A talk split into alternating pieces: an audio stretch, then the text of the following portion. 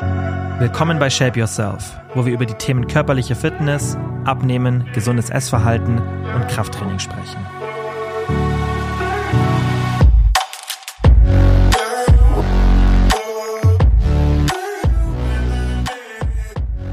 Heute gibt es eine reine QA-Folge. Letzte Woche gab es ja keine Folge. Ich hoffe, ihr könnt mir das verzeihen. Es ist jetzt bald wirklich vorbei mit dem zwei Wochen Abstand, den es ja immer wieder mal gab jetzt in den letzten Monaten. Ihr wisst, ich bin gerade an einem neuen Projekt am Arbeiten, schon seit Monaten und das geht jetzt wirklich in die finalen Züge und wie das bei solchen Sachen immer ist, auch meiner Erfahrung nach aus der Vergangenheit, bei anderen Projekten, die ich umgesetzt habe, dass sich das zeitlich leider immer ein bisschen nach hinten verschiebt. Man hat ja so eine Timeline und ja, dann kommt irgendwas Unerwartetes oder man will noch irgendwas umsetzen und das war jetzt auch bei mir so. Deswegen, ja, ich hätte es eigentlich lieber schon ein bisschen früher rausgebracht, aber ich will das dann halt lieber jetzt ähm, ein bisschen später machen und dann vielleicht nicht so ganz ähm, den perfekten Zeitpunkt, der jetzt ja eigentlich vom Sommer ähm, gewesen wäre, mitnehmen und ja, habe es dann lieber noch ein bisschen jetzt so verfeinert, dass ich wirklich, wirklich 100% damit zufrieden bin und ja, deswegen ist jetzt gerade alles so in der, in der letzten Phase. Ihr wisst dann auch bald mehr, wenn ich wirklich dann einen ganz, ganz sicheren, festen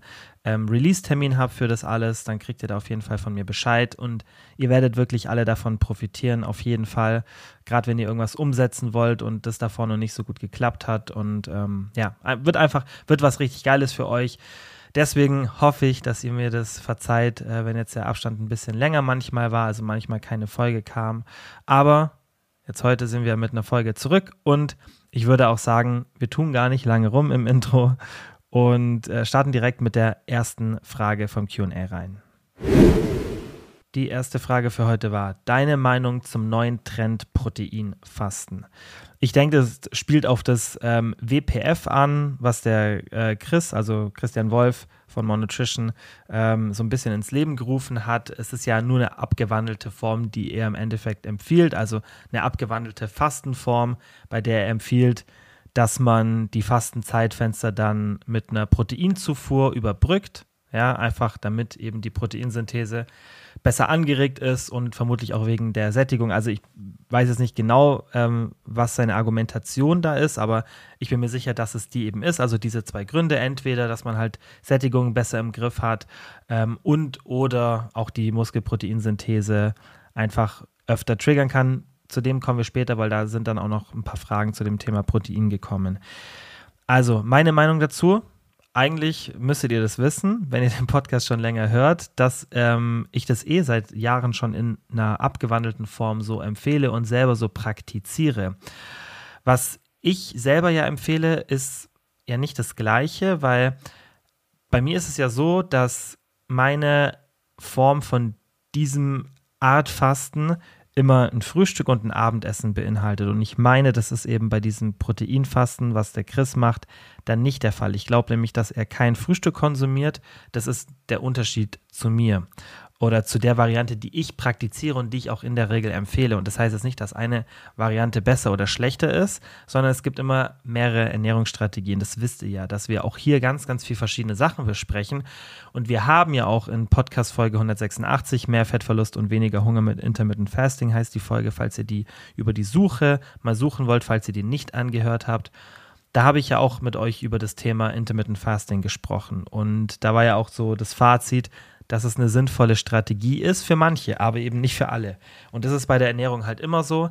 Es gibt nicht die eine beste Ernährungsstrategie. Und ich glaube, in der letzten oder vorletzten Folge haben wir ja genau darüber gesprochen, weil ja auch die Frage kam, was ist denn so die beste Diät? Also irgendeine so Art Frage war, ich kann mich nicht mehr genau erinnern, aber da habe ich ja gesagt, so meine, also die Kilian-Diät, die ich so empfehle, ist eben dann per Definition eben eine sehr flexible, die so ein paar Grundzüge hat, ja, also viele Sachen, über die wir immer hier sprechen, Proteinzufuhr, Textur, Volumen und so weiter, auch Flexibilität. Und dann kann man, gerade wenn es um so Zeitfenster und so geht, viele Sachen ausprobieren. Ja, oder wenn es dann um spezielle Makronährstoffverteilungen geht, dann kann man anfangen auszuprobieren, weil wir Menschen sind sehr, sehr unterschiedlich und nicht jeder reagiert gleich auf jede Ernährungsstrategie. Das ist auch was, was ich im Coaching immer ganz, ganz oft bemerke.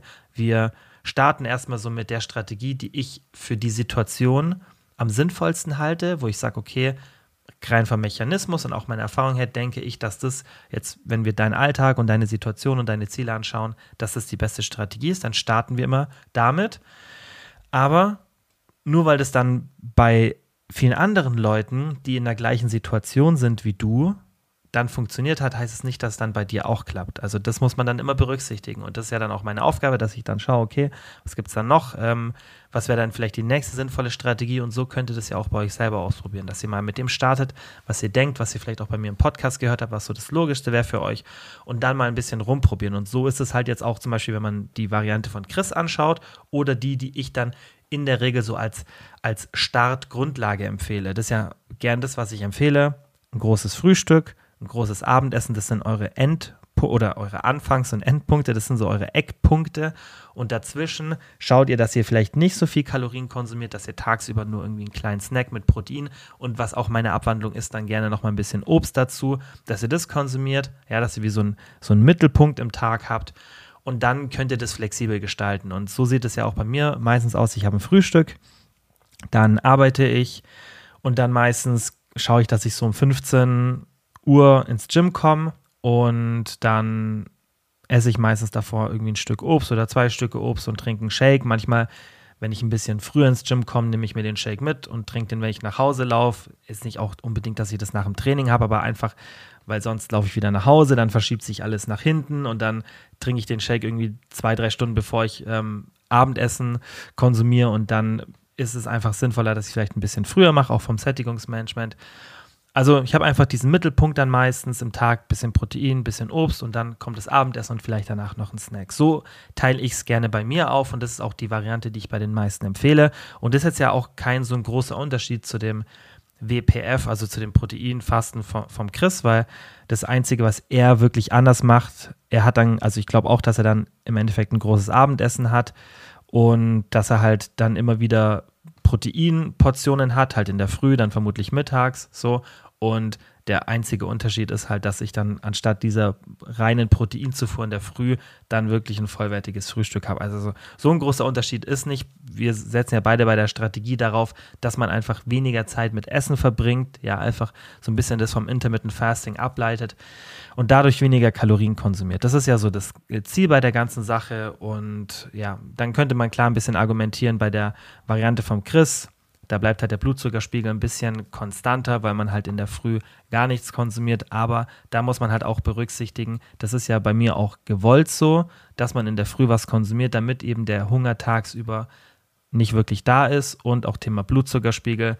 Das, was ich ja empfehle als Frühstück, würde den Blutzuckerspiegel gar nicht so anpieken lassen, weil man irgendwas mit einer guten Textur, somit auch Ballaststoffen konsumiert, auch gar nicht so viel Kohlenhydrate, ja, und wenn dann eben Kohlenhydrate, die Ballaststoff enthalten, genug Fett, genug Protein, dann habt ihr eh nicht so einen Spike ähm, vom Blutzuckerspiegel und dann irgendwie einen Crash und dann Heißhunger. Also ich habe nach diesem Frühstück nie Heißhunger, auch ähm, ja, die Leute im Coaching, die das dann auf diese Art und Weise machen, da passiert das dann auch nicht. Also das Argument wäre dann für mich nicht gegeben. Es sind einfach zwei bisschen unterschiedliche Varianten, aber ähm, deswegen die Frage, was halte ich davon? Ja, also ich finde es sinnvoll, ja, auch das mal auszuprobieren, weil ich es eh seit Jahren auf die Art ein bisschen abgewandelt empfehle. Aber wie gesagt, denkt immer dran, es gibt mehrere Ernährungsstrategien und man kann nicht sagen, es ist jetzt die eine perfekte. Das würde ich auch nie von meiner Methode behaupten, sondern das ist mal was, wo ich auch immer sage, probier das doch mal aus. Wenn es bei dir klappt, super. Wenn du merkst, nee, ich brauche vielleicht eher ein großes Frühstück, großes Mittagessen und dann ein kleines Abendessen, ähm, dann mach das so. Also einfach mal ein bisschen experimentierfreudig sein, gerade wenn es ums Thema Sättigung und auch ganz, ganz wichtig um Alltag geht. Jeder einen anderen Alltag. Und da muss man auch immer schauen, hey, wie kann ich mir das dann am besten zurechtlegen? So, und jetzt zu Frage Nummer zwei, die auch ganz gut anknüpft und Frage Nummer drei dann auch nochmal zu dem Thema. Wie wichtig ist die biologische Wertigkeit von Proteinen? Sollte man darauf achten? Folgende Hierarchie, ja, von, also oben ist das Wichtigste und das, was am Schluss kommt, ist das am wenigsten Wichtige.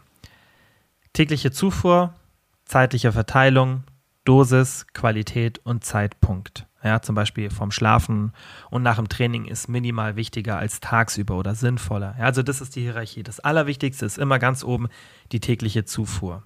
Und dann geht es erstmal so ein bisschen um die zeitliche Verteilung. Ja, also wie verteile ich das?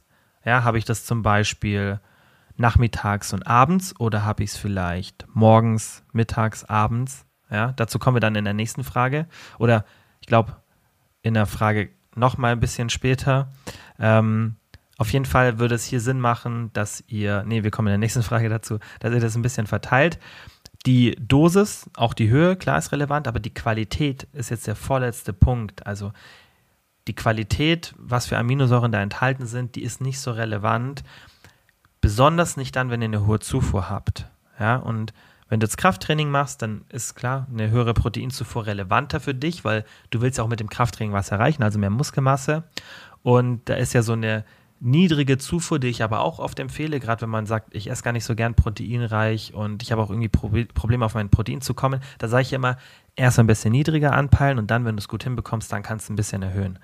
Und diese niedrige Zufuhr, was man in einer Meta-Analyse sehr, sehr gut sieht, dass wirklich ein Großteil der Effekte eben bei diesen 1,2 bis 1,6 Gramm pro Kilogramm Körpergewicht geschehen. Ja, und das klingt für die meisten vielleicht ein bisschen wenig, weil oft ja mit diesen 2 Gramm um sich herumgeschmissen wird und das ist auch ein guter Richtwert, die 2 Gramm. Das ist easy, kann man sich gut merken und der ist auch nicht falsch, aber für manche ist das eben viel zu viel, weil die das dann gar nicht hinbekommen und dann ja, ist einfach Frust da und dann lassen sie es komplett sein und wenn ich dann sage, hey, oder deswegen empfehle ich das so, mach da erstmal 1,4 Gramm, so oder 1,2. Und dann merken die Leute, hey, das kriege ich ganz gut hin, da komme ich gut hin, dann entwickelt sich eine Gewohnheit, eine Beständigkeit entsteht. Und das ist ja immer noch besser, 14 Tage lang zum Beispiel auf 1,2 Gramm zu sein, als in diesen 14 Tagen dreimal auf 2 Gramm und die restlichen 11 Tage irgendwie auf 0,8 Gramm rumzuspringen. Also da ist wirklich Beständigkeit das Wichtigste. Das heißt, wenn dieses Ziel für viele zu hoch ist, erst ein bisschen tiefer ansetzen, vielleicht nicht ganz so optimale Fortschritte machen, wie sie möglich wären, aber wir haben halt nur das, mit dem wir dann sozusagen arbeiten können, weil das andere ein unrealistisches Ziel ist. So. Und wenn du so eine tiefere Zufuhr anpeilst für dich, was ja auch vollkommen in Ordnung ist und was ich auch oft empfehle, dann wird die Qualität schon relevanter. Besonders wenn du sagst, hey, ich möchte es wirklich langfristig machen und für mich ist es eigentlich auch keine Option, das zu erhöhen, dann vielleicht ein bisschen mehr auf die Qualität achten. Also dann wäre es relevanter. Ja? Auch wenn du eine pflanzliche Ernährung hast, dann würde ich dir vielleicht empfehlen, nicht diese niedrigste Zufuhr von diesen 1,2 bis 1,6 Gramm anzupeilen, gerade dann, wenn du wirklich gute Fortschritte machen willst. Trotzdem, wenn du dich irgendwie vegan ernährst und du bist bei 1,6 Gramm Kilo, äh, Protein pro Kilogramm Körpergewicht und dabei sind vielleicht noch ein oder zwei ähm, Proteinshakes dabei, die auch meistens von der Wertigkeit ein bisschen besser sind als das, was wir aus der pflanzlichen Ernährung rauskriegen. Ja, wenn wir da irgendwie Reis, Hanf, Erbse und so weiter, also wenn diese Proteinsorten kombiniert werden, haben wir meistens ein sehr, sehr gutes Aminosäureprofil und dann kann es auch ein bisschen tiefer gehen und ansonsten bei pflanzlicher Ernährung vielleicht eher so Richtung 1,8 Gramm plus gehen.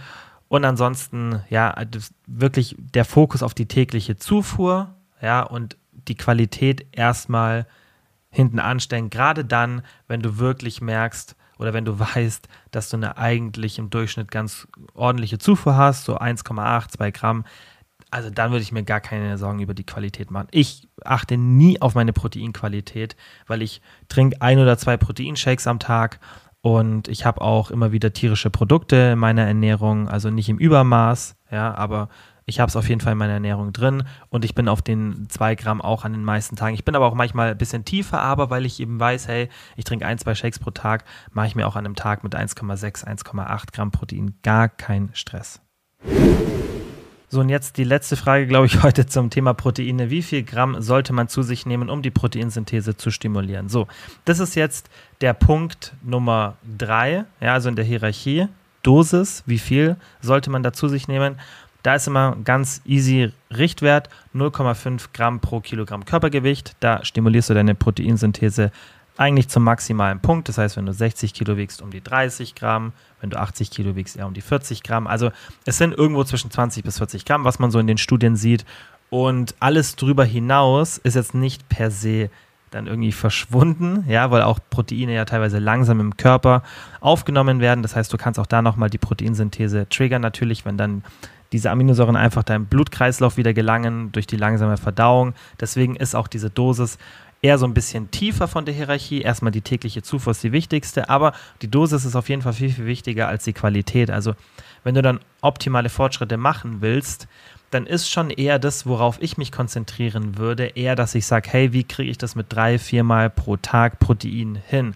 Und deswegen ist es ja auch sinnvoll, dass man sagt, okay, ich trinke jetzt irgendwie, gerade wenn ich so ein Fastenzeitfenster habe, mal einen Proteinshake zwischendrin. Klar, ich komme dann aus dem Fasten heraus, aber mein Ziel ist ja mit dem Fasten meistens eher so ein bisschen das verhaltenstechnisch zu machen. Das heißt, dass ich sage einfach, ich konsumiere in diesem Zeitfenster keine Mahlzeiten, sondern nur diesen Shake rein physiologisch ist es ja oft nicht so der Fall, ähm, dass das den größten Unterschied macht, sondern das ist eher eine, eine Sache, wo man sich einfach durch dieses Fasten leichtere Regeln setzt, sozusagen. So, und ähm, da wäre es dann schon sinnvoll, dass man sagt, hey, wenn ich jetzt wirklich alles herausholen will, optimiere ich jetzt nochmal die Qualität. Also achte ich drauf, was ich esse an Proteinen oder sollte ich eher schauen, dass ich statt jetzt vielleicht nur ein oder zweimal Protein am Tag konsumieren, dass ich jetzt vielleicht drei oder viermal das konsumiere. Da würde ich sagen, mach auf jeden Fall das, weil das ist von der Hierarchie auf jeden Fall das Relevantere. Aber immer noch untergeordnet, tägliche Zufuhr, das ist erstmal das Wichtigste. Und in den meisten Szenarien hat man ja schon irgendwie dreimal Protein, was man zu sich nimmt, wenn man so diese typischen Mahlzeiten hat, Frühstück, Abendessen, vielleicht sogar noch ein Mittagessen. Und deswegen mache ich es wirklich auch bei mir so im Alltag. Ich würde es sicherlich auch tagsüber oft schaffen, dass ich dann irgendwie nachmittags, so wie gesagt um 15 Uhr, wenn ich dann ins Gym gehe, erstmal nur Obst esse und kein Protein. Also wird von der Sättigung vermutlich auch klappen, müsste ich vielleicht ein bisschen mehr Obst essen. Aber da mache ich es wirklich bewusst, dass ich das ein bisschen aufteile und ja, dass ich einfach da nochmal eine Proteinzufuhr habe. Nächste Frage, die auch immer noch so ein, ja, so ein, so ein Thema ist, das, das so vielen schwerfällt, was ich total verstehe aber wo eigentlich so unnötig ähm, viel Stress entsteht bei den meisten. Und zwar, wie kann ich herausfinden, wie hoch mein Kalorienverbrauch ist? Also, erstmal, gute Quick-Formel irgendwo zwischen 26 und 33 Kalorien pro Kilogramm Körpergewicht. Das ist natürlich eine riesige Range, kann mehrere hundert Kalorien bei den meisten ausmachen pro Tag. Aber das ist nur mal der Bereich, wo du ungefähr bist, je nachdem, wie aktiv du bist. Also, wenn du sehr wenig aktiv oder wenig Aktivität hast, bist du eher so bei diesen 26. Wenn du sehr aktiv bist, viel Sport machst oder viel Schritte machst, dann bist du eher bei diesen 33. Aber das ist jetzt eine sehr, ja, sehr simple Formel und ich denke, die meisten würden sich dann schon wünschen, dass man irgendwie einen Kalorienrechner hat, sei es in der App oder auf einer Website, wo man dann doch ein bisschen mehr Daten über sich selber angeben kann, weil das ist ja, finde ich, auch kein Hexenwerk. Also solche schnellen Formeln ich finde, die haben nicht so eine Daseinsberechtigung, wie es oft, auch gerade in den USA wird es teilweise so ein bisschen kommuniziert, aber ich finde eigentlich, ja, die sind zu simpel, weil man kann ja schon mal versuchen, ein bisschen genauer in eine Richtung zu kommen, ohne dass man wirklich viel mehr Zeitaufwand hat. Also wenn ein Kalorienrechner gut gestaltet ist, dann ja, ist man da innerhalb von 30 Sekunden durch mit den Fragen, die man da beantworten muss. Und ähm, ich denke, deswegen ähm, ist es eigentlich nicht notwendig, dass man so eine, so eine simple Formel benutzt, weil selbst wenn man einen mit Körperfettanteil benutzt, wie ich es immer mache, dann kann man das ja optisch über Bilder ganz gut einschätzen. Das heißt, selbst eine Person, die gar nicht weiß, wo der Körperfettanteil ist, und das geht den meisten ja so, kann das dann sehr, sehr gut einschätzen. Und dann haben wir eben mehr Genauigkeit, weil wir den Unterschied zwischen Lean Body Mass und eben Fat Mass mit reinnehmen. Ja, weil ihr müsst immer berücksichtigen, dass wenn ihr jetzt so Formeln habt, wo der Körperfettanteil gar nicht abgefragt wird, diese klassischen Formeln, die ihr dann auf irgendwelchen Krankenkassen-Websites findet, dann wird da natürlich immer so ein Standardwert reingenommen, den eine Person in diesem Alter an Körperfettanteil oder Muskelmasse dann logischerweise, das schließt sich ja beides aus oder, oder hängt beides mit zusammen, besser gesagt, was sie dann haben sollte. So, und ihr könnt euch ja mal so ein bisschen an Leuten orientieren, die in eurem Alter sind, die vielleicht keinen Sport machen, ja, oder auch gar kein Krafttraining machen, die haben eine ganz andere Körperzusammensetzung, selbst wenn die gleich groß sind und gleich viel wiegen wie ihr. Das heißt, gerade wenn man Sport macht, dann sollte man schon auf eine Formel zurückgreifen, die auch den Körperfettanteil und dann halt eben die Lean Body Mass, also die fettfreie Körpermasse, also im Endeffekt Muskelmasse, aber klar, Organmasse, Knochenmasse und so weiter, auch da berücksichtigt. Und ähm, eine Formel, die da super ist, gerade wenn man Krafttraining macht, ist die Cunningham Equation. Da könnt ihr einfach mal googeln, Kalorienrechner Cunningham Equation. Dann habt ihr schon mal einen ganz guten Richtwert. Ja, also orientiert euch bei den Kalorienrechnern einfach an Formeln, die euren Körperfettanteil abfragen. Ihr müsst aber auch berücksichtigen, eine Studie aus 2018 hat 26 Formeln überprüft und da war so eine durchschnittliche Abweichung von 150 bis 400 Kalorien. Ja, also das ist auch nur der Durchschnitt. Bei manchen ist, der, ist dann die Abweichung eben größer, bei manchen ist die kleiner. Also es gibt halt nicht diesen einen perfekten Kalorienrechner. Und da waren auch diese, also da war auch die Cunningham Equation dabei. Also selbst bei Formeln, die dann den Körperfettanteil berücksichtigen, haben wir eben so eine Abweichung. Ja, wenn man dann schaut, okay, was, was kommt da raus und was passiert dann, ist dann in der wirklichen Welt, weil man kann ja dann ganz genau den Stoffwechsel messen im Labor, dann ist da schon eine Abweichung drin. Das muss man immer berücksichtigen. Aber das ist gar kein Problem, weil wir wissen ja, wie wir Anpassungen tätigen. Das haben wir auch im Podcast schon oft besprochen. Ja, gerade wenn man zum Beispiel jetzt kein Gewicht verlieren möchte, auch nicht zunehmen möchte, einfach in so einer typischen Erhaltungsphase, das sagt, ich möchte jetzt vielleicht einfach über den Sommer mein, mein Gewicht halten, dann machst du so eine Berechnung mit so einer Kalorienrechnerformel und dann hältst du dich einfach mal daran. Und dann schaust einfach mal, was passiert mit deinem Gewicht. Ja, und auch in der Diät, wenn du dann dein Defizit damit berechnest, dann musst du trotzdem immer schauen, und darüber sprechen wir hier so oft, was passiert dann in der echten Welt. Okay, ich rechne es mir aus, Kalorienverbrauch 2000, nehme ich 1500 zu mir, jetzt nur, dass wir es simpel gerechnet haben, und es passiert nichts. So, du verlierst einfach kein Gewicht. Natürlich erstmal nach den anderen Fehlern suchen, bist du irgendwie zu ungenau beim Tracken, hast du immer wieder so Ausreißer, dass du dir vielleicht auch dadurch dann den, den Wochendurchschnitt so ein bisschen zerschießt oder veränderst, auf jeden Fall erstmal nach sowas suchen. Aber wenn du sagst, nein, ich bin total akkurat jetzt mal gewesen für zwei, drei Wochen und irgendwie trotzdem passiert nichts, klar, dann kann es halt sein, dass diese Formel bei dir 400 Kalorien zu viel ausspuckt. Also hatte ich auch schon im Coaching und sowas muss man immer berücksichtigen. Deshalb ist ja auch immer wichtig, dass man etwas macht in der echten Welt und dann eine Anpassung trifft. Und wenn wir jetzt sogar uns mal das Szenario anschauen, dass du diese, sagen wir mal, 1500 Kalorien zu dir nimmst. So. Und du weißt gar nicht wirklich, wo ist dein Fehler, dann ist es auch gar nicht erstmal so wichtig für uns. Also sagen wir mal, du bist irgendwie ungenau und vergisst die ganze Zeit deinen Pre-Workout-Booster zu tracken, der 100 Kalorien hat und dann noch irgendwie deine Omega-3-Kapseln, die ein paar Kalorien haben und dann hier noch das und dann bist du da nochmal ungenau. Aber du bist konstant ungenau. Und durch dieses konstant Ungenaue haben wir trotzdem eine Baseline, wir haben ja trotzdem eine Konstante. Das heißt, du nimmst ja vielleicht konstant eben nicht diese 1500 Kalorien zu dir, sondern 1700. Du denkst aber, du nimmst 1500 Kalorien zu dir. Ist aber gar nicht schlimm, weil wenn du das jetzt beobachtest und du denkst, du nimmst 1500 Kalorien zu dir und dein Gewicht verändert sich nicht oder dein Körperfettanteil besser gesagt, ja, also du merkst, Taillenmaße und so weiter verändert sich nicht, optisch passiert auch nichts dann würdest du ja die Kalorien verringern und das wäre auch korrekt. Dann nimmst du vielleicht nur noch 1300 Kalorien zu dir oder 1200 und wichtig, das sind jetzt nur Beispielwerte. Aber in Wirklichkeit nimmst du ja immer noch diese extra Kalorien zu dir, aber die Verringerung führt dann dazu, dass du jetzt Fortschritte machst, weil diese Fehler, die du davor konstant gemacht hast, die machst du weiterhin auch konstant. Deshalb ist es total egal, was dein echter Kalorienwert ist. Wichtig ist dann, dass diese Verringerung der Kalorien dich dann ins Defizit bringt. Dann bist du vielleicht auf echten 1500 Kalorien, weil du vielleicht 1300 plus eben 200 Kalorien zu dir nimmst von der Veränderung davor und dann findet der Fettverlust statt. Also da muss man immer wirklich drauf schauen, dass man halt einfach Kalorienanpassungen vornimmt, wenn irgendwas nicht funktioniert. Das gleiche ist halt, wenn du merkst, hey, ich bin in der Erhaltungsphase und irgendwie, ich nehme immer weiter zu, klar, dann hat dir der Kalorienrechner nicht die, den richtigen Wert rausgegeben, weil das ganz normal ist, dass diese Formeln Abweichungen haben. Und da nochmal Teaser ans neue Projekt, da nehme ich euch das dann ab.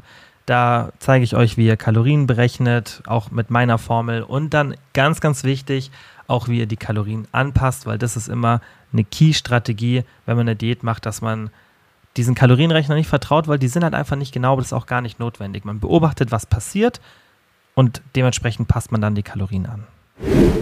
Die nächste Frage war, ist das More Skin Glow besser als die Kollagenpeptide von ESN? Also, More Skin Glow ist im Endeffekt das Kollagenprodukt von More und die Kollagenpeptide ist im Endeffekt das gleiche Produkt von ISN. Die Unternehmen, wie viele ja auch nicht wissen, sind unter einer ähm, großen Dachfirma sozusagen, aber da brauchen wir jetzt auch nicht ins Detail gehen. Deswegen haben die oft sehr, sehr ähnliche Produkte, auch mit einem sehr, sehr ähnlichen Preissegment, was ich aber auch ähm, gar nicht schlimm finde. Der Unterschied jetzt zwischen diesen beiden Produkten ist das Zink, das ist bei ESN drin, und die Hyaluronsäure, die ist bei More drin. Und deswegen auch das More Skin Glow, weil eben diese Hyaluronsäure, das ist ein würde ich sagen, schon noch ein bisschen so ein experimentelles Supplement. Nicht, dass es irgendwie negativ wäre, aber dass wirklich ein krasser Benefit da ist. Das ist alles sehr, sehr ähm, hypothetisch und so in den, in den frühen Stadien. Ich konsumiere das auch, also ich nehme das auch, aber ähm, es ist schon so ein bisschen ein Luxussupplement, Hyaluronsäure jetzt so ähm, durch ein Supplement nochmal ähm, aufzunehmen. Deswegen ja, muss man das immer, finde ich, ein bisschen mitkommunizieren, aber das ist eben im Endeffekt der Unterschied. Die Kollagenpeptide, die ihr drin habt in dem ähm, Kollagenpeptide-Produkt von ESN und im More Skin Glow, sind genau die gleichen, auch in genau der gleichen Dosierung. Das sind eben unterschiedliche Peptide, sind ähm, Patentpeptide, ja, also von einem bestimmten Hersteller, wo es auch gute Studien dazu gibt. Die sind es ist halt dann ein Peptid, das ist, hat mehr einen Fokus auf die Haut, dann hat eins mehr einen Fokus auf ähm, Gelenke und Sehnen äh, und Bänder und eins hat halt mehr einen Fokus auf den Knorpel. Das heißt, ihr habt da wirklich schön alles abgedeckt mit diesen Peptiden und müsst da auch nicht so viel Kollagen zu euch nehmen. Deswegen finde ich es ein geiles Produkt. Ja, gerade wenn man Kollagenpeptide mal ausprobieren möchte. Wegen der Hyaluronsäure ist halt so dieser Hauteffekt tendenziell, wenn dann wirklich mal, ähm, wenn mehr Studien da sind, wir uns sicher sein können, dass Hyaluronsäure auch da wirklich was macht ist das More-Produkt einfach so ein bisschen mehr auf die Haut fokussiert. Ja, und das Zink ist, auch wenn jetzt zum Beispiel das Mineral Complete, was ich eh empfehle von More, so ein bisschen als Basis, Mikronährstoffabsicherung, dann habt ihr das da eh mit drin. Aber die Produkte sind ähm, sehr identisch. Wie gesagt, einziger Unterschied ist, Zink ist bei ESN mit drinnen, das ist bei More nicht mit drin und die Hyaluronsäure ähm, ist bei More mit drin und die ist bei ESN eben nicht mit drin. Eine Frage, die auch sehr, sehr häufig kommt. Findest du, Squats müssen in ein gutes Bein- bzw. Booty-Training? Ganz klare Antwort, nein. Es gibt keine einzige Übung, die in ein Training muss. Und wenn euch das jemand erzählt, dann ist das eine ideologistische Einstellung, aber keine objektive, weil es gibt für jede Muskelfunktion immer Alternativübungen. Natürlich gibt es ein paar Sachen, da sind wir schon sehr, sehr stark eingeschränkt, zum Beispiel bei den Waden. Da haben wir jetzt nicht so viel Bewegungsspielraum in den Übungen. Das ist ganz logisch. Aber gerade bei so ein bisschen komplexeren Muskelgruppen, ja, von der Bewegung her, wie zum Beispiel eben bei dem Gluteus, wo dann die Squats die Funktion der Hüftstreckung und Beugung im Endeffekt durchführen und dadurch haben wir den Trainingseffekt für den Gluteus, also für die Po-Muskulatur. Da gibt es ganz, ganz viele andere Varianten, die das Gleiche machen. Ja, im Endeffekt die Hüfte in eine Beugung und Streckung bringen. Und das ist das, was ihr im Training braucht. Und da braucht ihr nicht unbedingt Squats, da könnt ihr Split Squats benutzen, da könnt ihr rumänisches Kreuzheben benutzen, da könnt ihr Hip Thrusts benutzen, da könnt ihr Beinpresse benutzen, da habt ihr ganz, ganz viel Auswahl, ihr könnt einen Hack Squat benutzen und so weiter. Also habt ihr eine ganz, ganz große Auswahl an Übungen, die eben diese Hüftstreckung und Beugung durchführen. Der Vorteil bei den Squats ist, dass man sich mit der Übung gut pushen kann und auch viel Gewicht benutzen kann, ja, und sich dann auch einfach gut steigern kann. Also es ist eine coole Übung, um sich zu steigern, aber das gleiche könnt ihr auch mit einer Beinpresse oder mit einem Hip Thrust oder rumänisches Kreuzheben erreichen. Also Squats sind auf jeden Fall ersetzbar. Natürlich zeigen Squats in den meisten Studien sehr, sehr gute Aktivierungen in, den, äh, in der Gluteusmuskulatur. Deswegen ist es eine geile Übung für den Po. Aber es das heißt nicht, dass es keinen Ersatz gibt. Und gerade wenn man merkt, dass man anatomisch nicht gemacht ist für diese Übung, was bei vielen so ist, ja, wenn zum Beispiel der ähm, Oberkörper und Unterkörper von den Längen einfach nicht so gut für diese Übung passen und man merkt irgendwie, das fühlt sich einfach nicht gut an. Ja, da brauchen wir jetzt hier nicht ins Detail gehen, weil das ist immer ein bisschen schwierig, wenn man das nicht bildlich veranschaulichen kann, was da das Problem ist. Aber wenn es der Fall ist, dann muss man keine Squats machen. So, oder wenn es auch einem einfach keinen Spaß macht, dann gibt es so viele andere gute Übungen. In meinem neuen Projekt wird es auch mehrere Trainingspläne geben mit dem Fokus auf Po. Also es gibt dann einen Trainingsplan, der hat einen reinen Fokus auf den Po. Es gibt ein paar andere, die haben zum Beispiel ähm, Rücken und Po oder Schultern und Po. Und dort sind auch Squats nie eine Pflicht. Die sind dann oft drin als Alternativübungen, weil ich habe das immer so aufgebaut, dass ihr dann im Endeffekt mehrere Übungen machen könnt und ähm, dass ihr dann auch auswählen könnt, okay, welche mache ich jetzt von diesen vier, fünf Übungen, die dann das gleiche trainieren, weil das ist immer ganz wichtig, dass man schon so einen Trainingsplan strukturiert, auch nach Bewegungsabläufen und auch Zielmuskulatur, aber dann, ob man jetzt Kniebeugen macht oder eine gute Beinpresse, ja, für den Po, wenn ich dann mit der Beinpresse viel mehr Motivation habe und dann mich viel besser steige, weil es mir einfach viel mehr Spaß macht, dann ist die Beinpresse für die Glutes die bessere Wahl. Ja, oder ein Split Squat macht mir irgendwie mehr Spaß. Also das ist ganz, ganz wichtig. Geht da mehr nach dem, was euch Spaß macht, weil nur dann seid ihr motiviert, nur dann seid ihr beständig und nur dann macht ihr die besten Fortschritte. Eine Frage, die auch häufig kommt, aber die ich auch super, super wichtig finde. Wie komme ich von emotionalem Essen weg? Ich habe schon mehrere Kilo zugenommen. Also, ganz, ganz wichtig. Wenn ihr Emotionen mit Essen kompensiert, dann müsst ihr euch das abtrainieren, weil ihr habt es euch vielleicht antrainiert, aber ihr könnt es euch auch wieder abtrainieren. Das Gehirn ist zum Glück sehr plastisch, nicht wie man früher dachte, dass sobald wir erwachsen sind, hat sich alles gefestigt. Das stimmt nicht. Wir können unser Gehirn auch im Erwachsenenalter noch sehr gut verändern, weil es einfach plastisch ist. So, das heißt, wir können auch Verhaltensweisen verändern. Und Emotionen mit Essen zu kompensieren, habe ich ja schon oft gesagt, da haben wir eben das Hauptproblem, dass wir der ganzen Sache nicht aus dem Weg gehen können. Ja, wenn wir zum Beispiel irgendwie manche Leute mit Alkohol ein Problem haben oder mit dem Rauchen so, dann kann man sagen, okay, ich meide das einfach komplett und lass mich gar nicht mehr so in diesen Trigger wieder reinkommen. Ja, das, das geht einfach bei manchen Sachen, bei den meisten Sachen. Essen gehört halt einfach zu unserem Alltag dazu. Das heißt, wir können das gar nicht komplett verbannen. Das heißt, wir sind immer wieder damit konfrontiert, dass wir in Versuchung geraten, weil wir ja eh essen müssen, dass wir es dann einfach nicht per se ausschließen können. Und so müssen wir halt lernen, eine andere Strategie zum Kompensieren von Emotionen zu benutzen, weil wir eben nicht sagen können, okay, die schnellste Lösung ist es erstmal das Ganze komplett sein zu lassen, weil das, diese Option haben wir beim Essen nicht. Und deswegen ist so wichtig, erstens, Nummer eins, Symptombehandlung, Ersatzkompensation finden. Das heißt, wenn du einen scheiß Tag hast, dann mach einfach irgendwas anderes außer Essen. Mach irgendwas, was dir in dem Moment Entspannung und Glückseligkeit und ein gutes Gefühl gibt. Das kann so viel sein, das kann Sport sein, der dir Spaß macht, das kann irgendwie deine Lieblings-Netflix-Serie sein, das kann ein Gespräch mit Freunden sein, das kann alles sein, eben dann außer Essen. Wenn das dann mal alle paar Tage oder alle paar Wochen Essen ist, finde ich es auch nicht schlimm. Haben wir auch schon oft drüber gesprochen. Ich habe auch oft Tage, da habe ich so einen Stress die ganze Woche und irgendwie alles ist so chaotisch und mir steht auch alles bis oben hin. Dann mache ich das auch mal. Also bei mir ist es halt echt selten, jetzt gerade zum Sommer, weil ich einfach so viel auch unterwegs bin. Aber dann mache ich das auch mal so, dass ich mir irgendwie eine Pizza bestelle und so. Ich merke einfach, ich brauche so ein bisschen Comfort Food.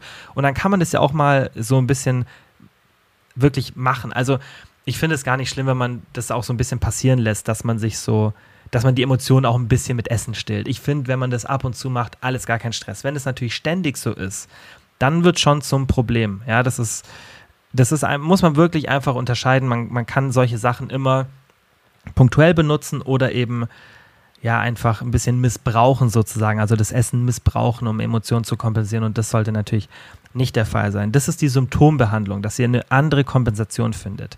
Was aber viel, viel wichtiger ist, ist erstmal Ursachenbehandlung. Das heißt, dass wir gar nicht erst das Symptom entstehen lassen, dass wir so viele Emotionen mit Essen kompensieren müssen, ja, sondern dass wir erstmal unter die Oberfläche gehen. Und da ist Nummer eins ganz, ganz wichtig einfach, schaut, dass ihr einfach einen ausgeglicheneren, ausgeglicheneren Alltag habt. Schaut, dass ihr nicht so viel Stress habt. Schaut, dass ihr euch selber nicht so viel Stress macht, dass ihr nicht so immer extrem high performen wollt, nur weil uns das die Gesellschaft so sagt. Und ich rutsche da selber immer rein. Und vielleicht, wenn man auch von der Charaktereigenschaft selber so ist, dass man immer so hohe Erwartungen an sich hat, ist es sicherlich schwieriger in den Griff zu bekommen. Und ich kriege das selber auch nicht immer perfekt hin. Aber ich glaube, es ist wichtig für uns alle, dass wir mal versuchen, einen Gang runterzuschalten und uns auch überlegen, wenn wir irgendein neues Ziel haben, ist es jetzt wirklich notwendig, dass ich jetzt nochmal eine Schippe draufpacke? Und ganz, ganz wichtig, ändert das irgendwas an meiner Lebensqualität?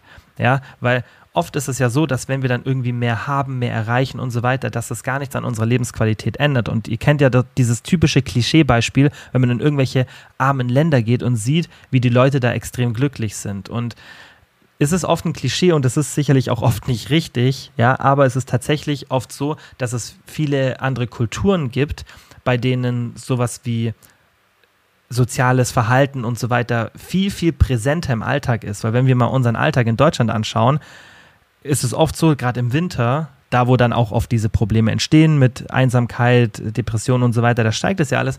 Was ist da? Natürlich klar, weniger Sonne und so weiter, aber was haben wir? Nummer eins, weniger, viel weniger soziale Kontakte. So und einfach so ein bisschen mal sich von der Priorität im Leben, was einem wichtig ist, nochmal ein bisschen neu positionieren und überlegen, muss ich jetzt wirklich nochmal mehr erreichen oder habe ich einfach eine viel, viel höhere Lebensqualität, wenn ich meine Freunde, meine Familie und so weiter, mein Partner, meine Partnerin, einfach, wenn ich diese Personen öfter sehe, einfach ein, ein viel aktiveres Sozialleben habe, geht es mir dann besser.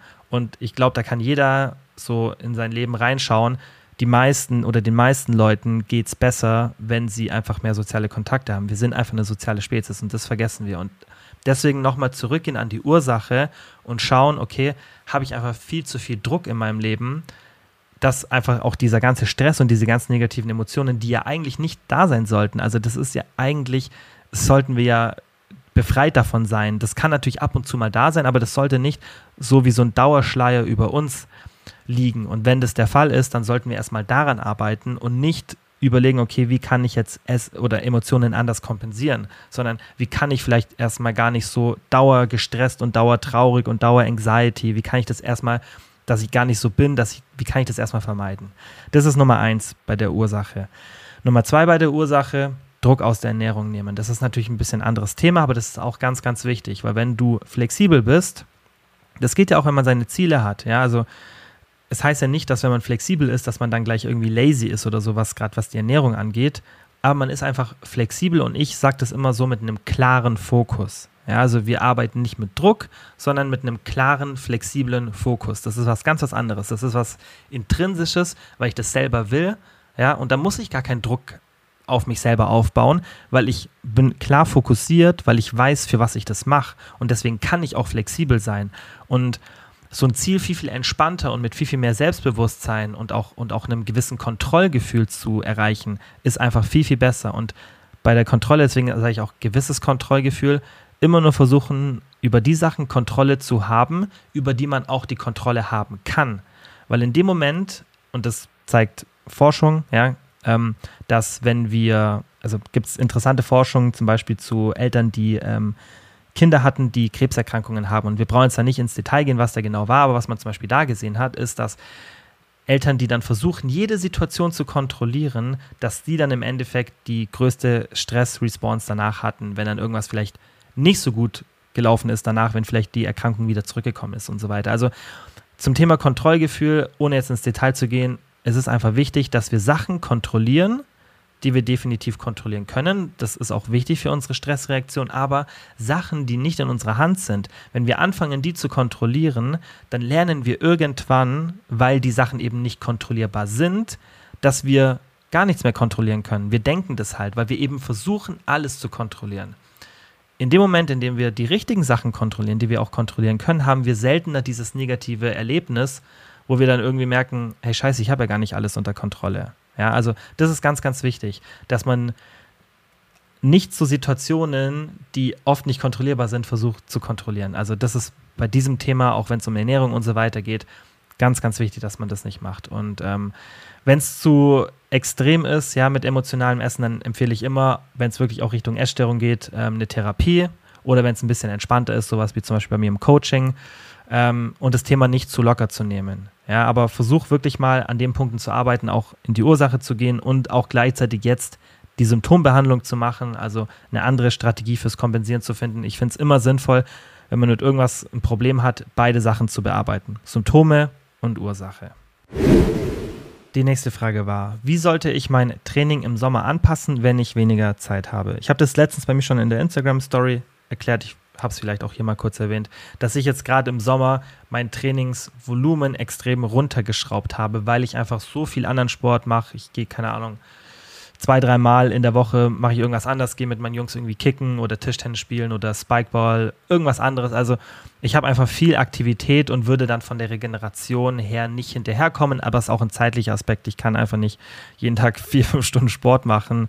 Ähm, das kriege ich einfach nicht mit Arbeiten und allem unter. Aber der Grund, wieso ich es mache, ist zum einen eben Zeit und zum anderen, weil ich halt auch dann sage, okay, wenn ich jetzt auch weniger Zeit habe, dann kann ich jetzt auch mal im Sommer ein bisschen meine, meine Fortschritte, die eh nicht mehr genetisch bedingt, weil ich einfach so am Limit bin, ähm, nicht mehr so wirklich stattfinden, kann ich auch hier mal ein bisschen runterschrauben. Deswegen habe ich mein Volumen schon deutlich verringert, aber jetzt auch nicht so extrem. Ich würde sagen ungefähr so um ein Viertel. Also ich habe ähm, Trainingstage zusammengeschmissen und auch hier und da einen Satz rausgenommen Und ich würde auch dir empfehlen, wenn du dein Training im Sommer anpasst, dann schau jetzt erstmal, okay, was ist denn das, was ich realistisch machen kann? Weil du kannst schon ziemlich tief gehen. Du kannst dein Volumen um bis zu zwei Drittel kürzen und musst dir da absolut keine Sorgen machen wegen Muskelabbau. Ja, also du könntest ein Drittel von deinem ursprünglichen Volumen machen, musst dir absolut keine Sorgen machen. Aber ich würde erstmal gar nicht so krass runtergehen, weil wieso, wenn du es irgendwie zeitlich unterbringst und es dir vielleicht auch noch Spaß macht, vielleicht kannst du auch mit dem geringeren Volumen noch Fortschritte machen. So ist bei mir gerade.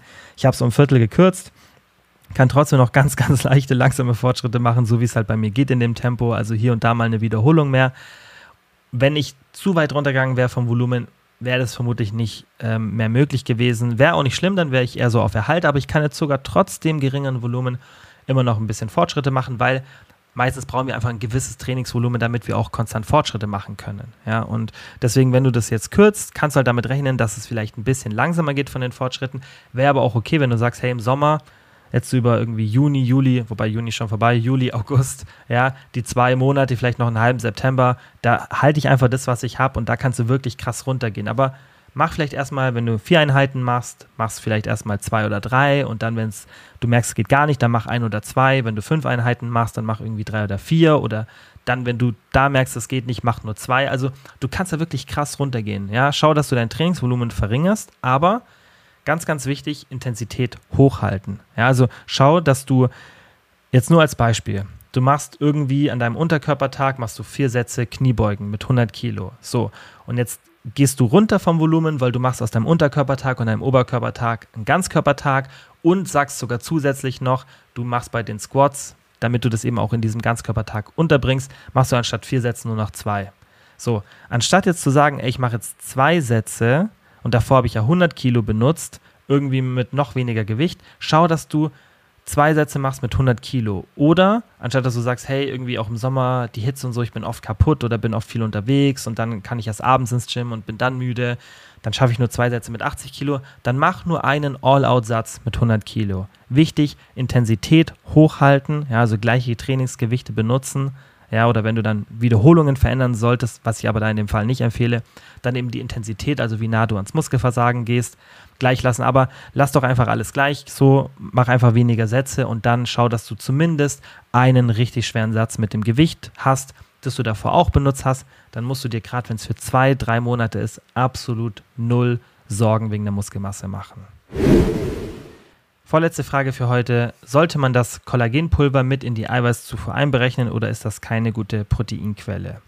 Also, Kollagen wird nicht wirklich zum Muskelaufbau beitragen, ist keine sehr, sehr sinnvolle Proteinquelle. Von der Wertigkeit, ja, Kollagenpulver hat ja einen anderen nutzen. Ja, das ist nicht was, was wir für die äh, Muskelproteinsynthese benutzen wollen. Deswegen werden euch viele sagen, nein, sollt ihr nicht mit einberechnen. Aber ja ist eigentlich die logische Antwort, weil Studien beobachten ja auch die tägliche Proteinzufuhr. So, und da sind natürlich dann auch Aminosäuren in dem Konsum der Probanden drin, die nicht wirklich zum Muskelaufbau beitragen oder die sehr, sehr niedrig von der Wertigkeit sind, wie zum Beispiel Kollagen. Natürlich ist es jetzt ein anderes Thema, wenn ich jeden Tag 30 bis 40 Gramm Kollagen irgendwie konsumiere. Deswegen sage ich auch immer irgendwie vier, fünf Proteinriegel, die dann ganz, ganz viel Kollagen drin haben. Dann ist es halt nicht so optimal. Ja, aber wenn ihr irgendwie ein Proteinriegel pro Tag esst oder vielleicht auch einen zweiten, der relativ viel Kollagen hat, oder ein Kollagensupplement zu euch nehmt, dann rechnet das ganz einfach dazu, weil diese Empfehlungen, die ja dann in den Meta-Analysen abgeleitet werden, da muss man ja auch immer berücksichtigen, die Studien in den Meta-Analysen, wo man dann eben die Effekte sieht, die dann dabei herauskommen, wo man dann sagt, hey, X-Protein bei dem und dem Ziel, Diät, Erhalt und so weiter. Da ist ja natürlich auch bei der täglichen Zufuhr nicht jede Proteinquelle perfekt. So, also so könnt ihr euch das ein bisschen logisch schlussfolgern, auch wenn ihr solche Fragen euch selber beantworten, beantworten wollt, dann könnt ihr euch überlegen, okay, haben wir im Podcast schon mal darüber gesprochen, wie werden eigentlich so Studien gemacht und so weiter, weil das ist ja die logische Antwort. Ja, wenn wenn es natürlich so wäre, dass dann ähm, wir uns irgendwie eine Studie rauspicken, wo das dann vielleicht nicht der Fall war, wo wir vielleicht auch ein bisschen was über das Aminosäureprofil wissen, okay, dann könnten wir argumentieren, ja, soll man vielleicht rauslassen. Aber wir stützen uns ja hier im Podcast dann auf die Meta-Analyse und auch die meisten Leute, die euch das empfehlen, die stützen sich dann auch auf diese Daten aus den Meta-Analysen, wo im Endeffekt viele Studien drin sind. Und da sind dann auch viele Studien drin, wo eben einfach auf die tägliche Proteinzufuhr geachtet wird und eben nicht, dass jede Aminosäure perfekt ein super Profil hat. Also wegen 10 bis 15 Gramm Kollagen gar keinen Stress machen, einfach mit einberechnen. dann habt ihr es easy. So, und jetzt die letzte Frage für heute, auch eine sehr, sehr wichtige, finde ich. Ich fühle mich nur im Defizit wohl in meinem Körper. Sobald ich auf Erhaltung gehe, fühle ich mich unwohl. Hast du Tipps? Und ich glaube, also deswegen finde ich die wichtig, weil ich glaube, dass es vielen so geht. Und da ist halt das Problem, wenn wir erstens aus einer Diät kommen, dass wir schon mal so ein ja, einfach so eine bestimmte Grundoptik gewohnt sind, ja, vielleicht geringere Kohlenhydratzufuhr, auch generell geringere Kalorienzufuhr, das heißt ein bisschen weniger Mageninhalt, der Bauch wirkt dann oft flacher, man hält vielleicht auch ein bisschen weniger Wasser wegen der geringeren Kohlenhydratzufuhr und auch der geringen Kalorienzufuhr generell man isst ja auch ein bisschen weniger, das heißt vielleicht auch ein bisschen weniger Salz und so weiter. Ja, man isst vielleicht ein bisschen mehr Gemüse und Obst, das heißt Kalium ist höher, das heißt schönes Kalium und Natrium, also Salzverhältnis, was dann auch positiv für die Wasserlevel im Körper ist. Und dann kann schon mal sein, dass wenn man wieder auf Halt geht, vielleicht hier und da mal irgendwie mehr ins Restaurant geht, mehr salzig isst, mehr Kohlenhydrate isst, ja, generell auch mehr Kalorien isst, dass sich schon ein bisschen was an der Optik logischerweise verändert. Also das ist oft so. Und dann kann es natürlich sein, dass du dich am Ende der Diät wohler fühlst, als jetzt dann irgendwie drei, vier, fünf Wochen, wenn du dann wieder auf Erhalt warst danach. Deswegen entspricht dein Körperfettanteil vielleicht nicht dem Ideal, was du optisch einfach gerne hättest.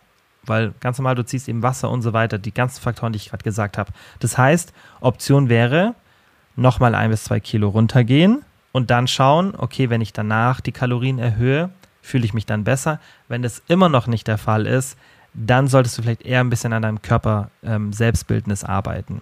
Aber das wäre natürlich eine Option, dass du sagst, okay, ich muss einfach damit rechnen, dass nach der Diät ich auch mal ein bisschen Wasser ziehe und auch so einfach von der optischen Form, vielleicht wie gesagt, ein bisschen mehr Mageninhalt und so weiter, dass ich vielleicht mich dann gar nicht so perfekt wohlfühle, wie ich es genau am Ende der Diät habe oder vielleicht dann echt noch diese ein, zwei Kilo fehlen, dann auf jeden Fall vielleicht dann noch mal ein bisschen runtergehen. Also wäre ein Versuch wert.